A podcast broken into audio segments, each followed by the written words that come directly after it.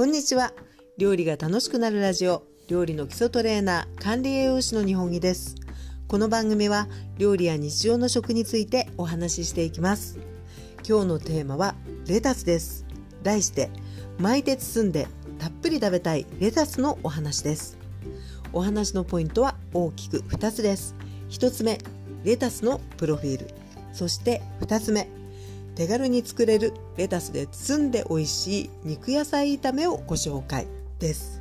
さあそれでは早速お話ししていきましょう、えー、まずレタスのプロフィールということでですね、えー、レタス最近ですねあのスーパーなんかに行きますと春キャベツも含め結構ね野菜がこうお安く買いやすくそしてみずみずしくですねあの並び始めていますよね。そんな中に、えー、レタスもありますがレタスはもう馴染みの深いお野菜の一つですよね。で、えー、私たちがよくこうもともと知っていたレタスってね丸いレタスだと思うんですけれどもレタスでも売り場には種類がいくつかあって、えーまあ、その中でも丸いレタス以外でリーフレタスと言われるものですね、まあ、グリーンリーフと書いてある場合もありますしそのグリーンリーフの先端が少しこう赤っぽくななっているものがサニーレタス。そしてまた、えー、サラダ。シーザーサラダにね使われるような、えー、コスレタスとも言うんですけどロメインレタスですね。この辺りが結構あのスーパーさんいろいろ売ってもあの並んでいることが多いんじゃないかと思います。でこのレタスなんですけれども、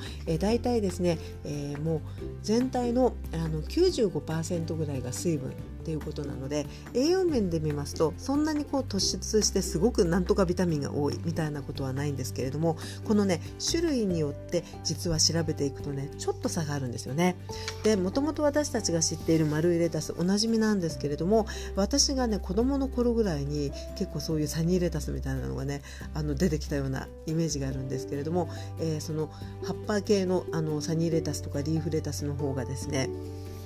実は、え丸いレタスに比べますとねちょっとだけあの栄養面でねあの多く含んでるものが多いんですよね。で例えばなんですけれども、え、レタスってあの、まあ、栄養成分表ってね私あの見てるんですけれどもそれで比べますと、え、例えばですねビタミン C ビタミン C はですねリーフレタス、まあ、あのグリーンリーフだったりサニーレタスだったりと丸のレタスを比べると、えー、リーフ系の方がですね大体ね34倍多いんですよねあのビタミン C で。であとはベータカロテンですね。でベータカロテンも、まあ、丸いレタスもあの土でねこうあの土でこう育っていくものとこう水耕栽培ってあるんですけど水耕栽培の方で、えー、比較していきますとリーフ系のレタスの方が大体ねベータカロテン3倍ぐらいあるんですね。なので、あのまあ、たっぷり食べれればねそれなりにこう取っていけるとは思うんですけれども何かこう栄養面でね、あのよりちょっとあの濃いというか多く含んでるものが食べたいなっていう場合はね葉っぱ系のリーフ系のレタスをね選ばれるといいかもしれません、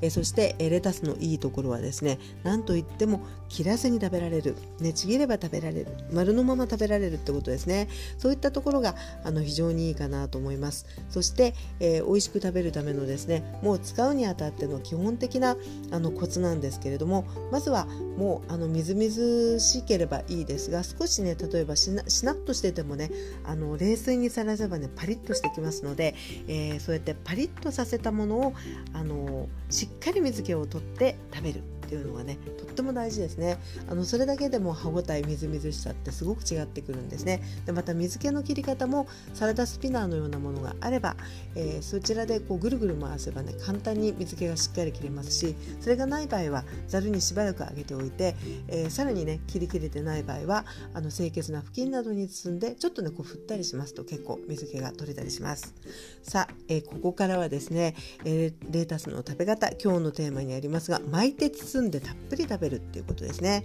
でレタスそのものは、まあ、サラダもはじめサラダをはじめ炒めたりとかですねスープにしたりもできるんですけれども今回は、えー、巻いて包んでっていうことをテーマにしました。で例えばですね私たち焼肉屋さんに行ったりとかあとは韓国料理のサムギョプサルですね豚バラ肉の焼いたやつですね。それらをこう食べる時にあのサンチュとか、まあ、あるいはレタスとかそういったものに包んで食べることがあるとするともう結構レタスがどんんどんこう進む感じがしますよねもうおかわりしちゃう山頂をねすごくおかわりすることあると思うんですけどそんな感じで数ある料理の中でも非常にねこう楽しみながらたっぷり食べられるっていうことで今回は、えー、用途としてねもう包んで食べるっていうことで限定にあのお話をしていきたいんですね。で、えー、こういいお肉をいろいろ揃えてねキムチとかも揃えて薬味も揃えてっていうことで、えー、そういうね素敵な焼肉のお食事会も素敵なんですけれどももう普段もうパパッと作れてレタスで巻いて食べるのがおすすめだよっていうものをね2つほど中身のね肉野菜炒めをご紹介していきたいと思います。え1つ目は、えー、豚キムチです。ね、これはね本当に簡単。で、えー、お家の味がねそれぞれあるとは思うんですけれどもすごくこうシンプルなあの感じでご紹介しますと、えー、豚肉バラ肉がねやっぱりいいですよね。あのバラってまあ油が多いしって気にする方もいらっしゃると思うんですけれどもキムチのね辛さなんかと合わせた時にやっぱりこうとても相性がいいですよね。でそのお肉の重さとキムチの重さがだいたい同じぐらいだったりすると、まあ、油でねあの両方一緒に炒めた時に味付けってね多分ねそんなにいらないんですよ。もうほとんどいらないぐらい。キムチの味だけであのお肉の味もしっかりこう賄える感じになると思うんですね。で食べた時にもしも少し辛さがこうこうひたって気になるようであればひとつまみのね砂糖をパラパラっと振っていただければすごくねあの丸い感じになります。あのひとつまみなんですけどあの辛さにねキムチの辛さに砂糖ひとつまみって割とね劇的に味が変化するので